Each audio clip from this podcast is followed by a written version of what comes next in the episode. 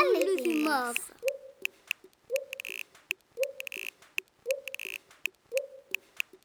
Quizás les demás, por hoy no tenemos mucho tiempo cuando hay que volar.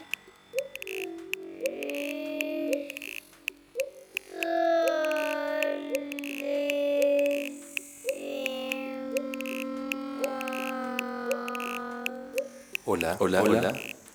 Mi nombre es Daniel Reyes León. Bienvenidos al quinto capítulo de Cristales de Masa, Supervivencia y Sonidos.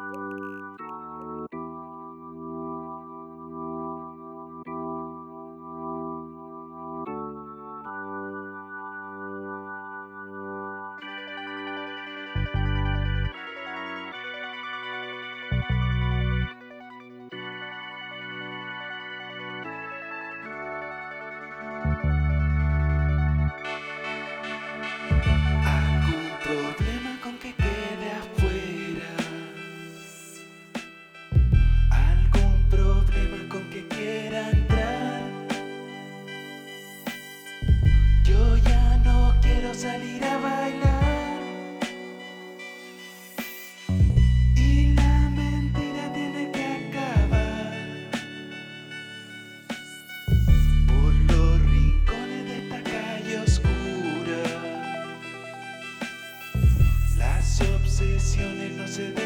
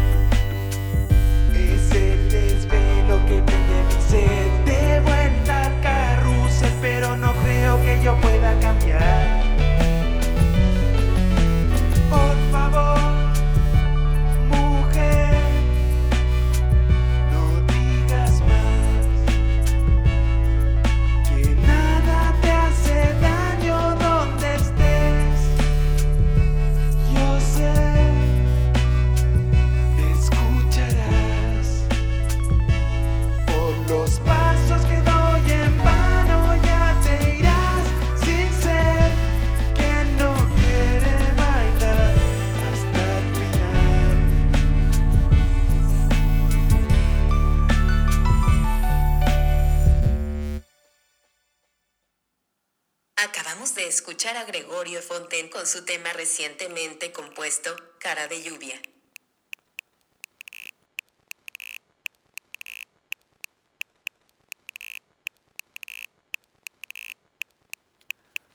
¿De qué vive un artista? Este es un texto escrito por Lucas Ospina en el año 2011.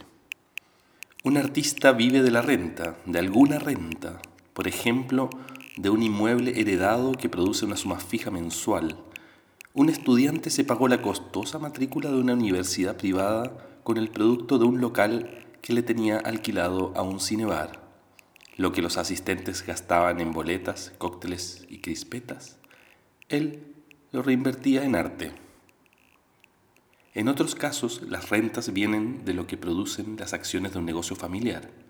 Una generación trabajó, otra hizo fortuna y la última, la generación artista, se gastó la plata. Dos hermanos, un actor y otro cineasta, vivieron durante mucho tiempo del producto de la renta que producía la fábrica de piscinas fundadas por el padre y administrada por el primogénito, un ingeniero igual de excéntrico a sus hermanos menores, pero que debió conducir su artisticidad por el cauce señalado por el padre.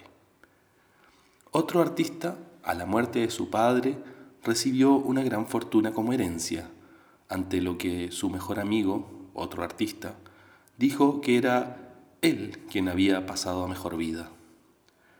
Otro artista vive de un negocio. Cada 15 días hace el viaje de la capital a su pequeña ciudad natal donde tiene una miscelánea que mantiene surtida de prendas y adminículos para jóvenes. Cosas pasadas de moda en la gran ciudad, pero que son novedad en la provincia.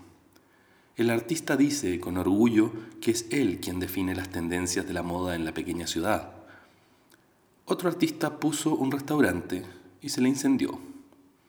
Otro montó el restaurante que lo hizo tan reconocido como chef que cuando dice que también es artista, la gente se sorprende. Otros artistas optan por el diseño y montan empresa. Les va bien, son prueba de que el diseño, más que estudio, necesita de práctica, prueba y error, experiencia. A estos artistas que diseñan les va tan bien que pasan de artistas a diseñadores. Todos tienen una fase en que ven el diseño como arte, pero cuando el trabajo los abruma y los clientes siempre tienen la razón, caen en cuenta de que el diseño es un servicio más y de que ellos se han convertido en proveedores de soluciones, no de enigmas. Lo que comenzó siendo una estrategia temporal de automecenazgo, el diseño para pagar el arte, terminó siendo un trabajo perpetuo donde todas las licencias creativas del arte van a parar finalmente al diseño. De vez en cuando, estos artistas diseñadores les toca hacer un catálogo de arte, o un trabajo para un museo de arte, y cuando entran de nuevo en contacto con la gente del arte, agradecen vivir del diseño e incluso extrañan a sus clientes habituales. Es raro pero no inusual que por algún rezago estético estos diseñadores recuerdan esa cosa inútil y anodina llamada arte, pero pronto lo urgente los trae de nuevo al presente. Otro artista emigró y montó una carpintería en un país donde tenía nacionalidad antes hacía instalaciones sonoras efímeras, hoy instala pisos de madera y une cada pieza con el mismo cuidado con que componía sus obras de arte. Otro artista tuvo un hijo y abandonó el arte. Los hijos son la muerte del artista y el nacimiento del publicista. Otros artistas viven de la dictadura de dar clases. Cada año los programas de arte de las universidades del país gradúan en un promedio a 500 artistas un público cautivo que necesita de un cuerpo de recreacionistas intelectuales que cumplan con la ilusión de enseñar arte. Enseñar arte puede ser el mejor trabajo para un artista. Hay bastante tiempo libre para crear, para investigar, como se refieren algunos artistas a lo que hacen cuando le quieren dar altura académica a lo que hacen. A pesar de que cada vez hay más trabajo burocrático, y hay que inventarse más justificaciones y comités para justificar la necesidad de los comités que justifican el arte en la universidad, ser profesor es una muy buena actividad. Hay que decir que un profesor de arte goza de un margen insólito de libertad. Si los profesores de medicina dictaran sus clases como los profesores de arte dictaran las suyas, graduarían asesinos en vez de médicos. Tarde o temprano, muchos artistas, así no lo quieran, reencarnarán en profesores de arte.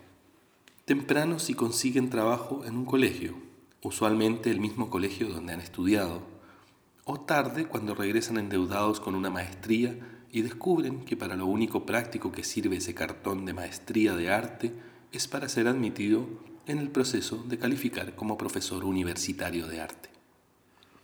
Pero además de tener la maestría, habrá que tener un doctorado. Y cuando todos tengan un doctorado, algo más habrá que hacer. El único consuelo es que mientras más grados haya que tener, más necesidad de profesores de arte habrá, y así tal vez haya más puestos de profesores universitarios de arte para darle clase a todos los que necesitan estudiar para tener más grados para obtener el puesto de profesor universitario de arte. También existen los profesores de talleres independientes, pero dependen del tiempo libre y la inconstancia de las señoras y pintores de fin de semana. Otro artista vive del arte. Sí, se puede vivir de eso. Hay que asistir a muchos cócteles de inauguración. Hay que circular y sonreír y hacer comidas y ser pródigo con las gentes del arte, con los galeristas, coleccionistas y curadores, y con sus cónyuges e hijos.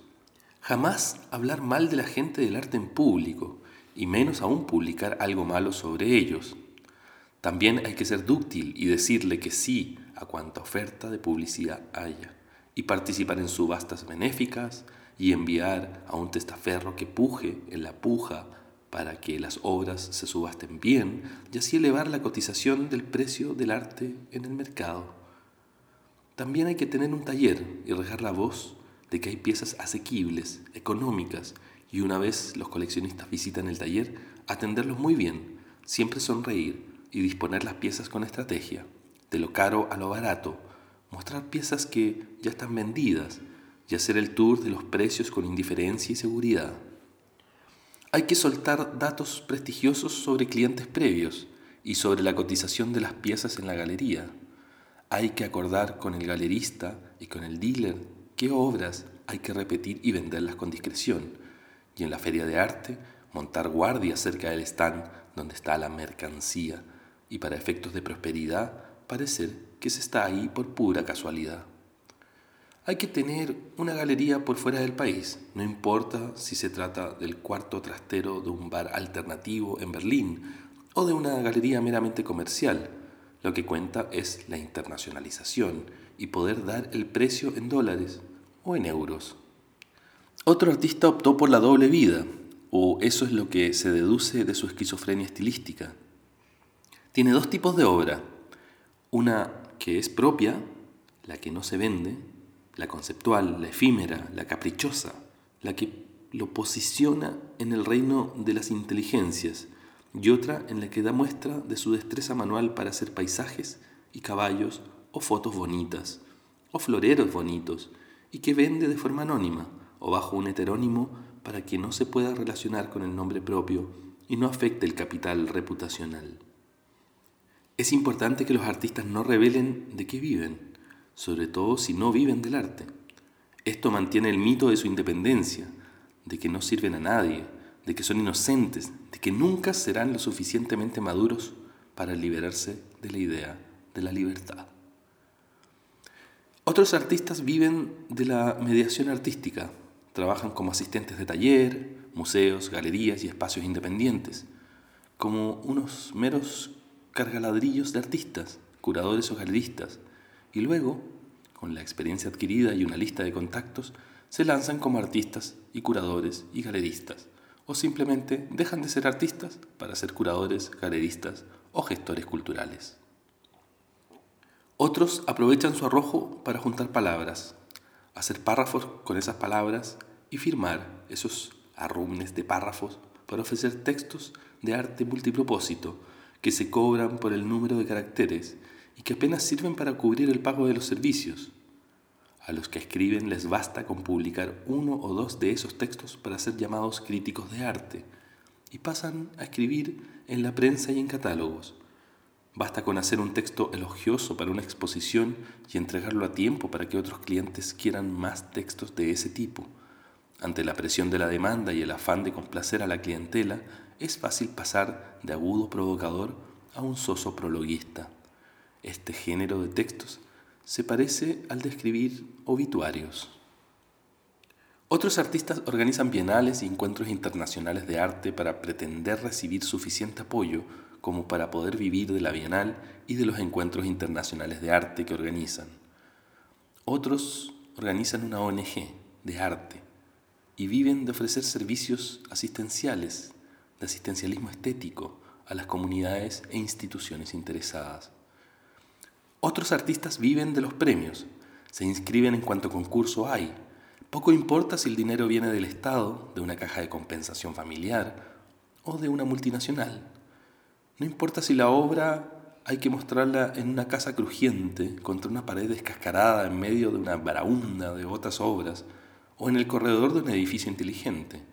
Lo importante es concursar con la meta de ganar.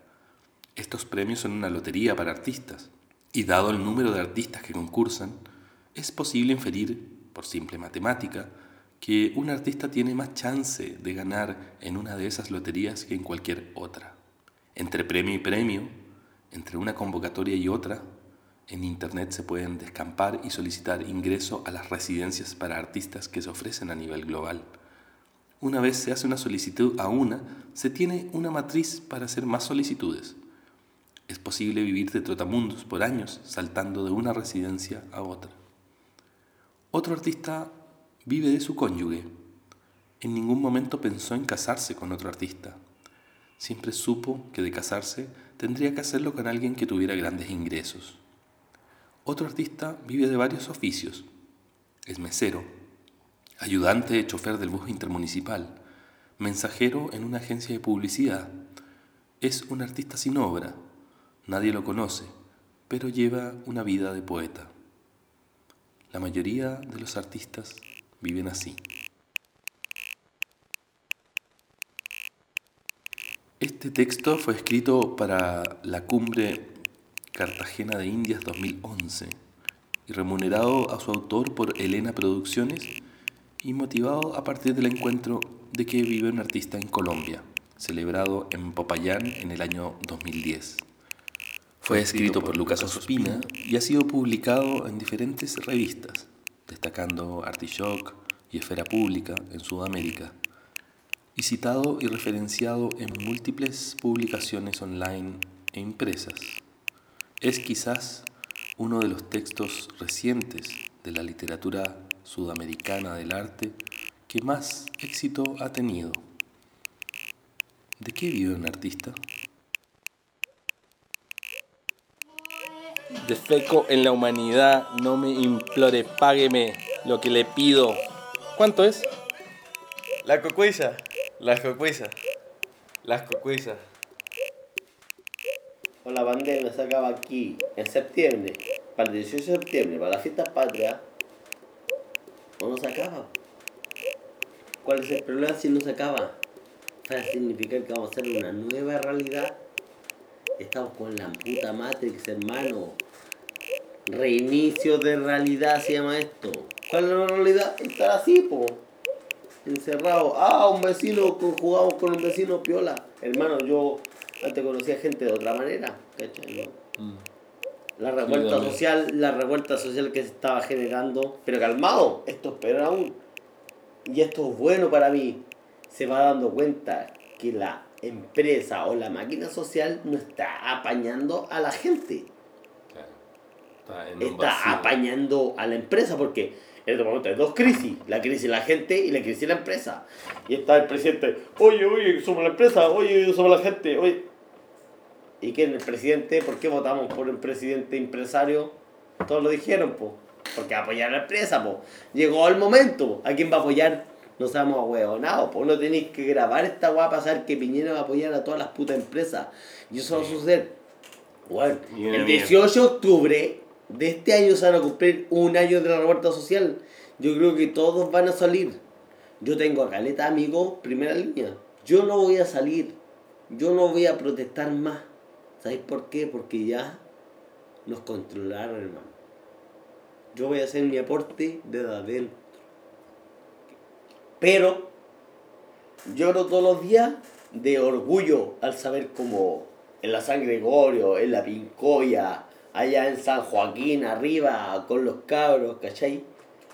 Se están creando, sí, pues hay unos hueones que quieren huear, no, no, no, que queremos hueveo, ¿cachai? Pero hay unos hueones que, no, no, no, en realidad necesitamos respuesta del gobierno y no la consiguen y la empiezan a armar ellos solos, en comunidad. Esa es la respuesta, hermano. Andrés Carmona es un artista y grafitero, que es mi vecino y tiene mil historias sobre las marchas de octubre del 2019, en las que participó como apoyo de diferentes maneras.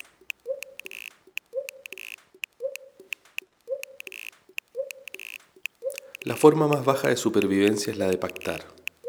Así como algunos matan algunos animales para alimentarse, el ser humano quiere matar a otros seres humanos que se interponen en el camino, los que se le oponen, los que se yerguen ante él como un enemigo. El ser humano le quiere derribar para sentir que aún existe y que el otro ya no. Pero no debe desaparecer enteramente. Su presencia como cadáver es indispensable para lograr este sentimiento de triunfo. Ahora sí puede hacer con el cadáver lo que quiera, mientras que al sobreviviente el cadáver nada le puede hacer. Está tendido, permanece siempre tendido y no volverá a levantarse. Este momento de confrontación con el que ha sido muerto colma al superviviente de una fuerza muy particular, que no es comparable a ninguna otra. No hay instante que exija con tanta fuerza su repetición. Porque el superviviente sabe de muchos muertos. Si estuvo en una batalla, ha visto caer a los otros alrededor de sí. Libró batalla con la intención consciente de afirmarse contra los enemigos. Era su objetivo declarado derribar al mayor número de enemigos y solo puede vencer si logra hacerlo. La victoria y la supervivencia para el superviviente coinciden, mas también los vencedores han de pagar un precio, ya que entre los muertos yace mucha de la propia gente. Amigos y enemigos se entremezclan y arman un campo de sangre, un montón de muertos que son comunes. A veces las batallas tienen lugar de modo tal que no se puede ya separar muertos de uno o los muertos enemigos. Se arma una fosa común, donde pueden entonces reunirse todos los despojos. Entre los montones de caídos, el superviviente se yergue como afortunado y preferido. Que el superviviente aún conserve su vida, mientras que tantos otros que hace un momento estuvieron a su lado la hayan perdido, es un hecho monstruoso. Indefensos yacen los muertos, entre ellos está erguido el superviviente, de pie, y es como si la batalla se hubiese librado para que este superviviente sobreviva. Ha desviado la muerte, la ha desviado sobre los otros. No es que haya evitado el peligro. En medio de sus amigos encaró a la muerte y ellos han caído. El superviviente está de pie y triunfa. Esta sensación de sublimidad la conoce quien estuvo en alguna guerra. Puede estar disfrazada por el luto hacia los camaradas, pero estos son pocos. Los muertos son siempre muchos. La sensación de fuerza, de estar erguido con vida en contraposición a los muertos, es en el fondo más intensa que todo luto. Es el sentimiento de ser elegido entre muchos cuyo destino es manifiestamente idéntico. De alguna manera uno siente ser el mejor, simplemente porque todavía está vivo. Uno ha dado la prueba de sí, de manera que vive aún. Uno ha dado mejor prueba que muchos, puesto que todos los que yacen muertos ya no viven. Aquel A quien le sucede sobrevivir así, con frecuencia, es llamado héroe. Es más fuerte, tiene más vida dentro de sí. El cuerpo del hombre está desnudo y expuesto. En su blandura está sujeto a cualquier golpe inesperado. Son cuerpos blandos. Todo lo cercano que el ser humano mantiene apartado de sí con artes y mañas, desde lejos puede alcanzarlo con facilidad. Las armas, las balas, las flechas, las lanzas, son capaces de penetrar y dañar su cuerpo, de matarlo. Se han inventado escudos, armaduras, se han levantado murallas y fortalezas alrededor del cuerpo, pero la seguridad que más desea es un sentimiento de invulnerabilidad.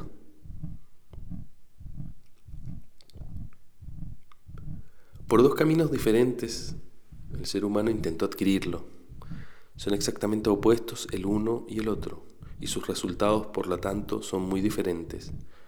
Por una parte, procuró alejar de sí el peligro, interpuso grandes espacios entre sí y el peligro, espacios que podría abarcar y vigilar con la vista.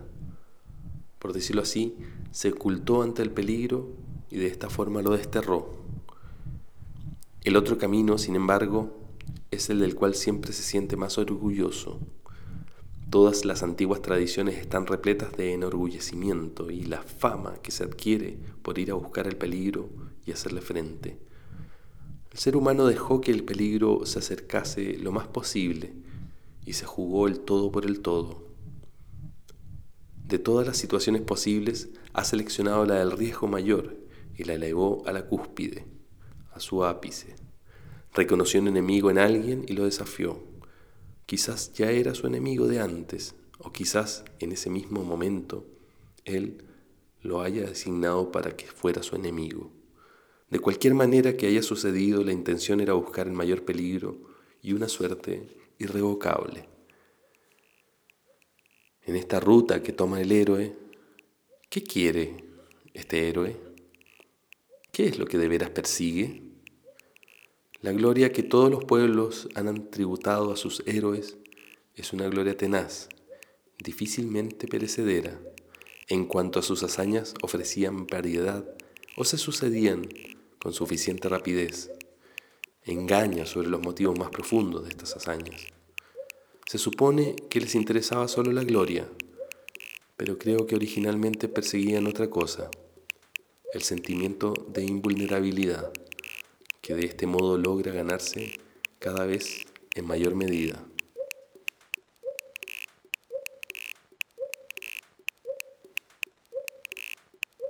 Mi nombre es Jimena Castellón Arrieta, soy artista argentina viviendo en Chile desde hace cinco años. Trabajo eh, vivo, estoy radicada acá en Chile y estoy en este momento en conversaciones a través de un proyecto que realizo desde hace tres, casi cuatro años que se llama Cordillera Galería. Estoy trabajando junto a Florencia Callaza, que está ahora conmigo y estamos conversando. Soy Florencia Callaza, soy artista visual de Argentina. En los últimos siete años viví entre Buenos Aires e Irlanda, Dublín.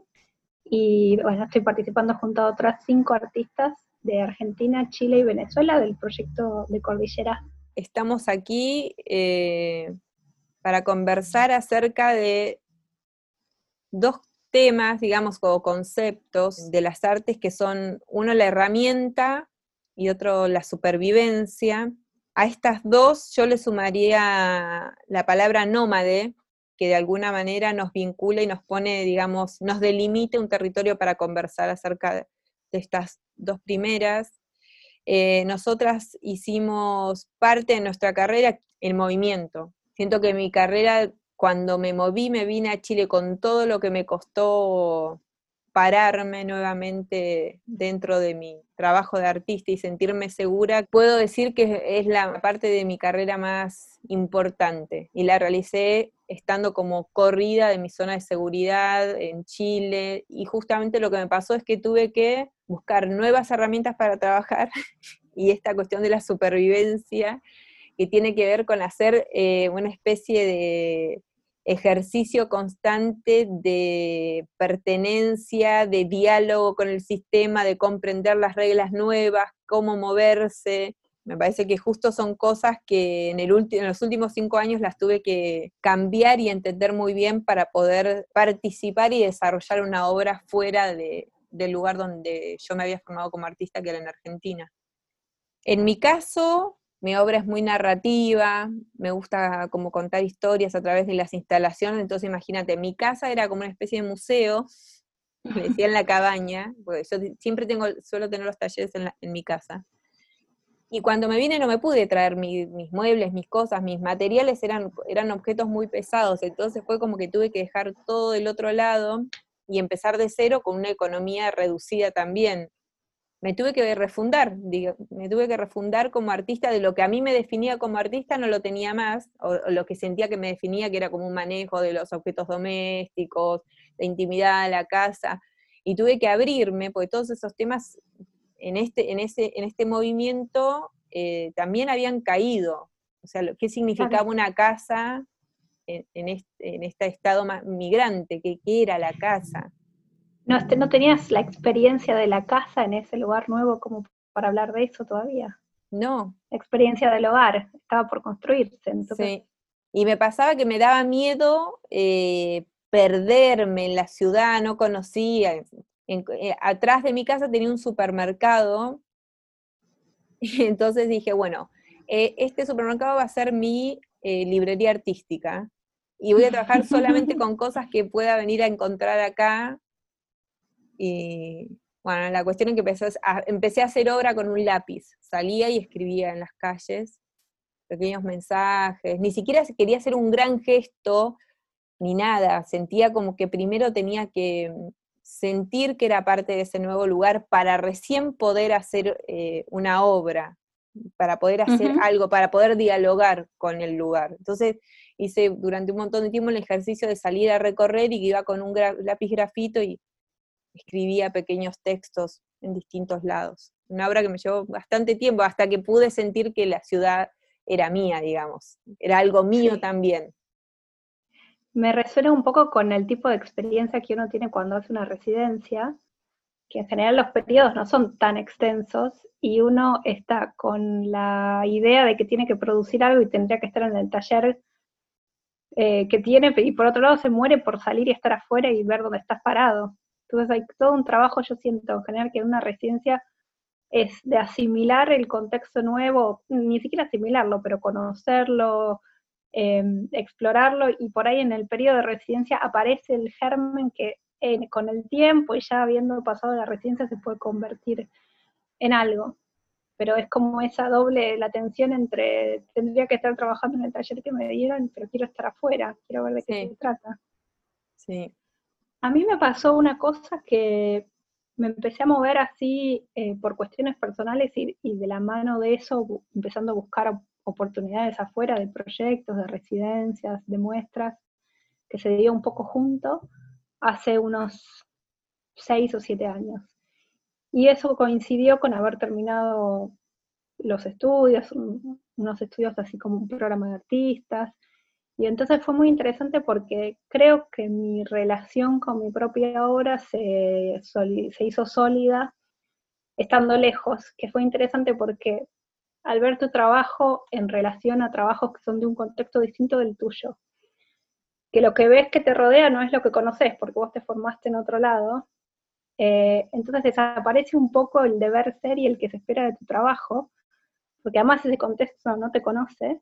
Entonces yo creo que en ese movimiento me pude dar toda la libertad que necesitaba para, para que aparezca la obra más singular, digamos.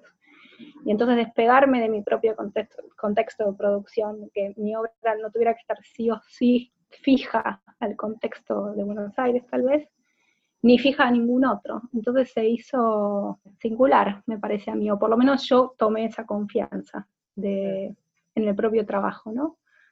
Me dio mucha libertad. Así que fue muy importante en ese momento el movimiento. ¿Y te pasó esto que te, que te contaba yo de que ¿Cambiaste las herramientas? ¿Cambiaste los materiales? ¿Cómo, Eh, no, eso no tanto. Sí me pasó eh, que trabajé siempre, y creo que esto lo, lo reforzó, muy en relación con el contexto em, que podía ser, si era una muestra con una sala de exhibiciones en especial, si era una residencia con esa ciudad nueva, o con un taller nuevo, siempre como que mi trabajo funcionó como una reacción eh, a ese contexto, ¿no? Como digerir eh, algo del exterior y que una vez digerido aparezca como con un cuerpo, ¿no? Eh, lo que sí me pasaba es que las obras eran muy en mi concepción de sitio específico y entonces por ahí construía, hacía obras con cemento, mezclándolas con papel, con telgopor, hipercorpóreas y pesadas, pero que después eh, existían solo para ese momento de, de ser mostradas, ¿no? Como, como en ese detenimiento. Y después no, no las trasladaba a otros lugares, no, no me interesaba que siguieran funcionando como objetos, como que tenían sentido en esa situación. Después, a partir de una residencia en especial, eh, empecé a, a- tejer como práctica artística, y ahí eso sí mutó, porque esas obras sí podían viajar conmigo. Cuando terminé la residencia, seguir conmigo viajando por otros lugares eh, y seguir produciéndose sin necesidad de taller. Entonces ahí sí hubo una modificación importante. Una vez que esas obras se mostraban, tenían sentido en ese momento y después con el registro, con quedarme con el registro eh, era suficiente. ¿Será porque yo trabajaba con, con objetos, soltar los materiales, soltar las herramientas, solté todo y como volver a elegirlos? Creo que necesitaba, no sé si a, a vos te pasaba, también hay un tema con el, con el idioma, y eso que acá es Chile, la manera de decir las cosas, como mi obra es muy narrativa, siempre el relato y la, anécdota siempre está metido ahí, no era solo recuperar la herramienta, sino volver a cargar la herramienta con un diálogo, con una historia que pudiera vivir en ese material, en esa herramienta con la que trabajo. Y además, como vos decís, como, ¿qué significa lo local cuando uno es migrante? Que tampoco me fui tan lejos, pero me siento que me potencié porque pude volver a escuchar las propias capacidades que tenían con una voz nueva. Y también aparecieron otros materiales que estaban, ponerle otras herramientas que estaban ahí. De hecho, empecé a hacer un montón de herramientas acá en Chile. Empecé a manejar un montón de herramientas de carpintería, a cortar, en lugar de manejar mis muebles, por ejemplo, que eran las cosas que yo usaba, empecé a fabricar mis propias estructuras. Y sobre todo el, el ser migrante te deposita en un lugar donde vos tenés que empezar a dialogar con otras problemáticas y bueno, se te meten en la obra. A mí me pasó mucho eso, es como que me cambió el trabajo y aparecieron otras cosas, me, me hizo bien entender rápidamente cuáles eran las, las reglas del juego, las dinámicas del arte local. Me sentía como que no encajaba, me pasaba que no, Claro. no encontraba un lugar que me hiciera como que, que no sé, como que me, me diera pertenencia. Sentía como que el arte era, no sé, como que dialogaba con otras cosas acá, no, no, no encontraba eso que me gustaba tanto del arte a mí en Argentina. Lo que pasa es que Argentina también es tan grande y tiene tanta cantidad de artistas que hay espacio Sí. para mucha diversidad. Sí, Y cuando Sí. llegué acá sentía como que no, no era tan, la escena es más chica, estúpida también, está llena, de, eh, hay muchos artistas muy buenos, pero no había tanta diversidad. Pero cre- creo que tiene que ver con una cuestión de cantidad también. Allá hay tanta cantidad, tanta cantidad Sí. que uno encuentra su lugar en alguno de esos Sí. nichos que hay. Entonces yo me, claro, hice un movimiento em, a una edad ya pasado los 30, donde, bueno, no tenía muchas posibilidades de perder tiempo porque ya estaba vieja, digamos, para artista emergente en un país nuevo, porque Claro. iba a ser artista emergente de una, o sea, si de donde yo venía. Entonces, eh, encontré, además quedé embarazada, entonces como que decía, bueno, tengo todas las de perder y las de desaparecer en Chile como artista. Entonces, para mí una herramienta de supervivencia fue el generar un proyecto colectivo como es Cordillera. Pero hoy me parece que, que la herramienta es eh, la conversación, porque me parece que la conversación es hoy nuestro abrazo. por algo estamos haciendo esto y por algo hay tanto Zoom, por algo están tanto los formatos de charlas de en la cuarentena, de las charlas en los vivos. Eh, A, Y- a mí en relación con lo que decís de, de lo nómade, eh, volviendo un poco atrás en, en el relato y después retomamos la conversación, me pasó que si bien el lugar con el que yo siempre estuve en relación fue Dublín, en Irlanda, me costó mucho también, eh, y todavía me cuesta, integrarme a la escena local. También hay algo del idioma y de la cultura que es totalmente diferente, entonces no lograba, me pasaba lo mismo que a vos, me preguntaba, ¿dónde están mis pares? Porque cuando vos te acercás a una escena, ves la gente que ya son artistas consagrados y ya llegaron a lugares de visibilidad que uno como extranjero ve. Entonces, esos no eran mis pares. Y por otro lado, veía proyectos muy iniciales de gente que estaba terminando de estudiar, tampoco eran mis pares. O sea, ¿dónde están los que tienen, los que están donde estoy yo? ¿Con quién, cómo, con quién dialogo? Entonces también es un poco lo que me hizo fue buscar mucho afuera, no me quedé mucho en Dublín, Dublín era como mi base, hice sobre todo cosas en España, en Alemania también, pero sobre todo en España, ¿no? Residencias, proyectos. Y lo que me parece que trae esta cosa de, lo nómade es que la percepción de alguien que no reconoce ese espacio porque no le es propio, obviamente es distinta, es como un estado permanente de curiosidad, que es esto que vos hablabas también cuando llegaste a Chile, necesitabas saber dónde estás parada. Y entonces ese estado de no reconocer bien dónde estás parado, no entender muy bien qué sucede alrededor, te trae un estado constante de incomodidad que me parece que para producir obra es muy interesante. Es renovar el contrato con la incomodidad cada vez que te moves.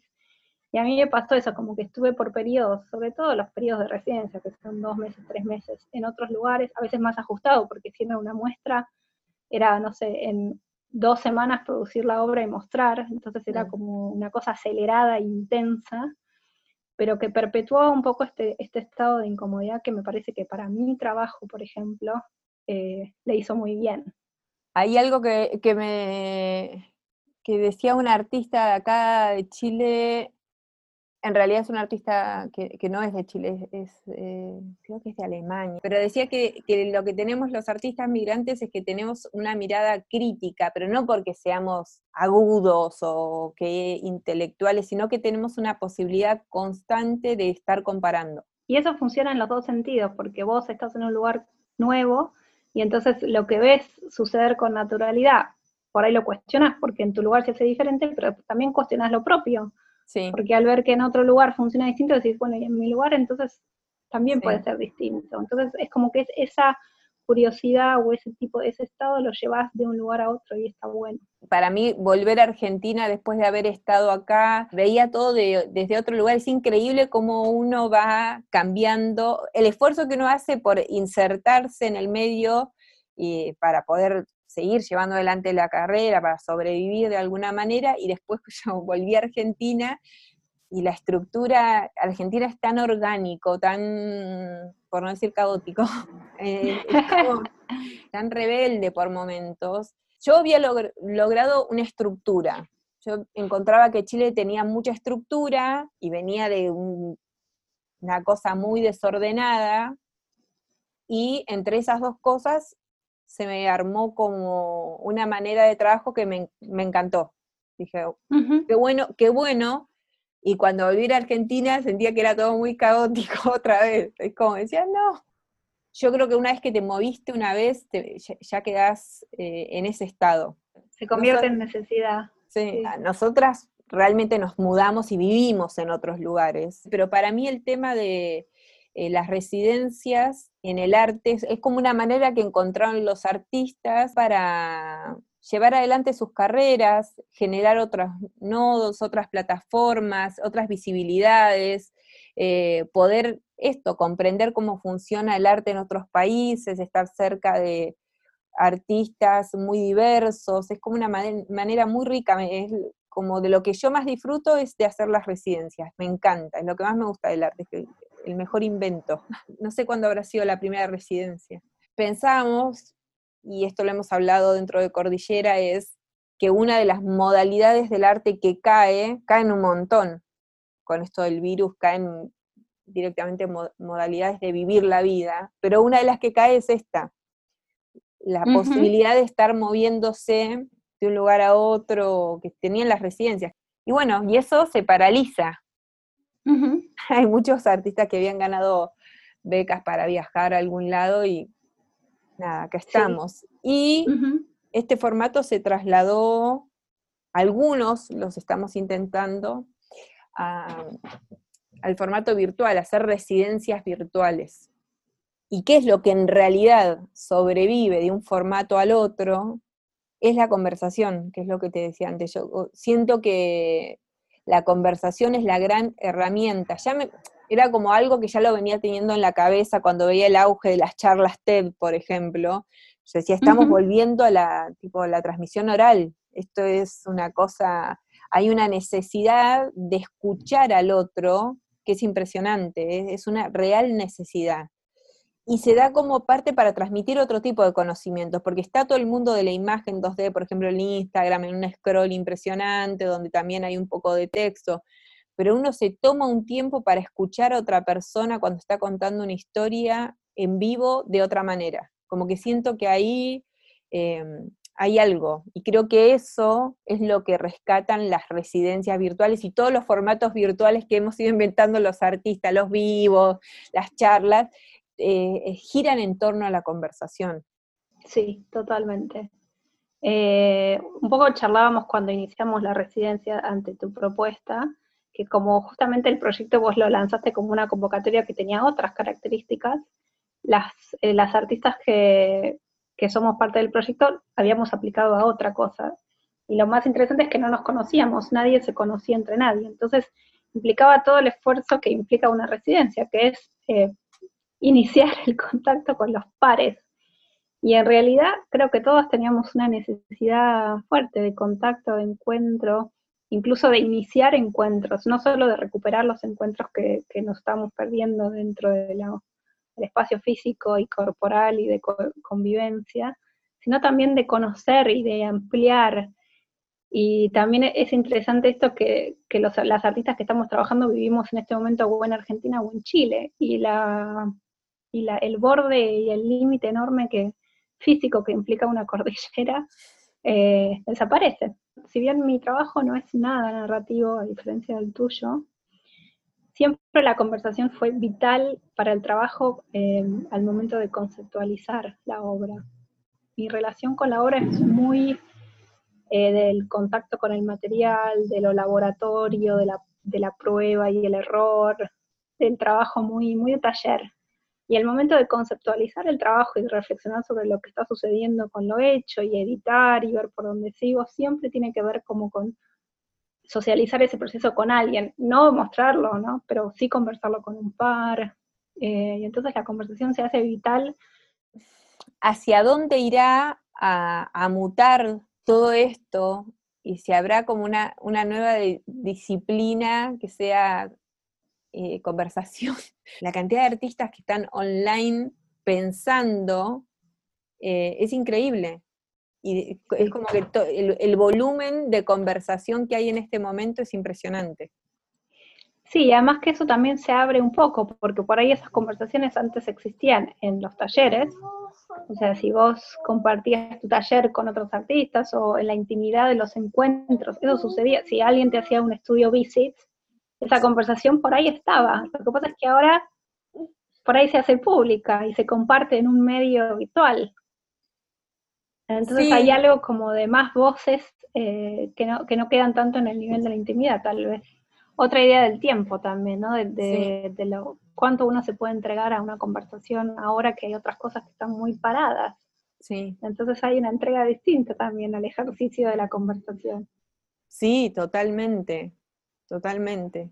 Y esa gimnasia de conversar, de sacar la cabeza a ventilar un poco, la extrañaba un montón. Ahora Sí, ya A mí eso me pasó exactamente igual. es muy necesario. Porque también es muy, es muy propio de la escena eh, argentina, o por lo menos la de Buenos Aires, que es la que yo más conozco, eh, también del modo, del modo de ser del argentino, de hablar mucho, Entonces, eh, eso se reproduce también, me parece, en la instancia del arte, de hablar sobre la obra, de hablar de las emociones que intervienen, los pensamientos, las expectativas. Eh, a mí me pasaba igual, extrañaba mucho esas conversaciones que se dan también naturalmente entre pares. Eh, se pueden dar en el contexto de una clínica como más armado, pero también suceden entre pares y también lo extrañaba mucho. Construir ese grupo de confianza para poder hablar y mostrarse desde un lugar todavía de la falla o de la duda, no, no solo mostrar una obra resuelta, eso es, eso es una de las grandes pérdidas y construcciones a la misma vez del estar afuera siempre termina apareciendo un grupo en el cual sentís que eso se puede hacer, pero te lleva tiempo.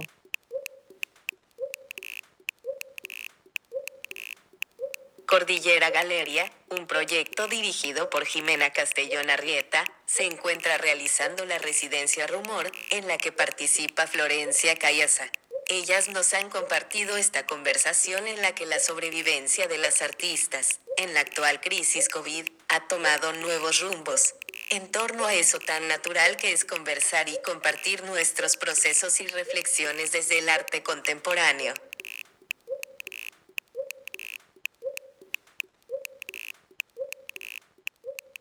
Carta a Chile, 23 de mayo.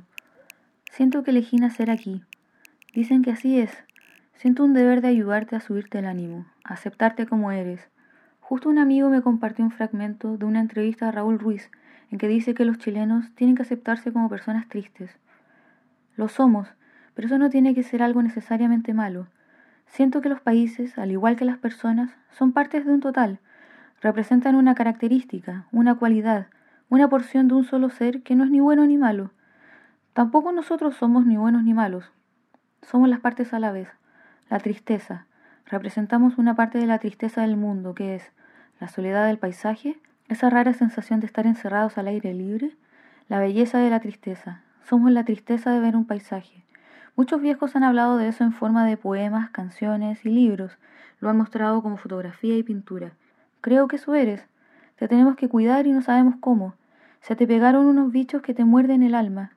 No sé si los dejamos entrar o irrumpieron, pero se mezclaron con los organismos que te constituyen y parece imposible extirparlos. Están demasiado bien mezclados, ya no se puede. Chile, si no nos vamos todos, estás irremediablemente enfermo.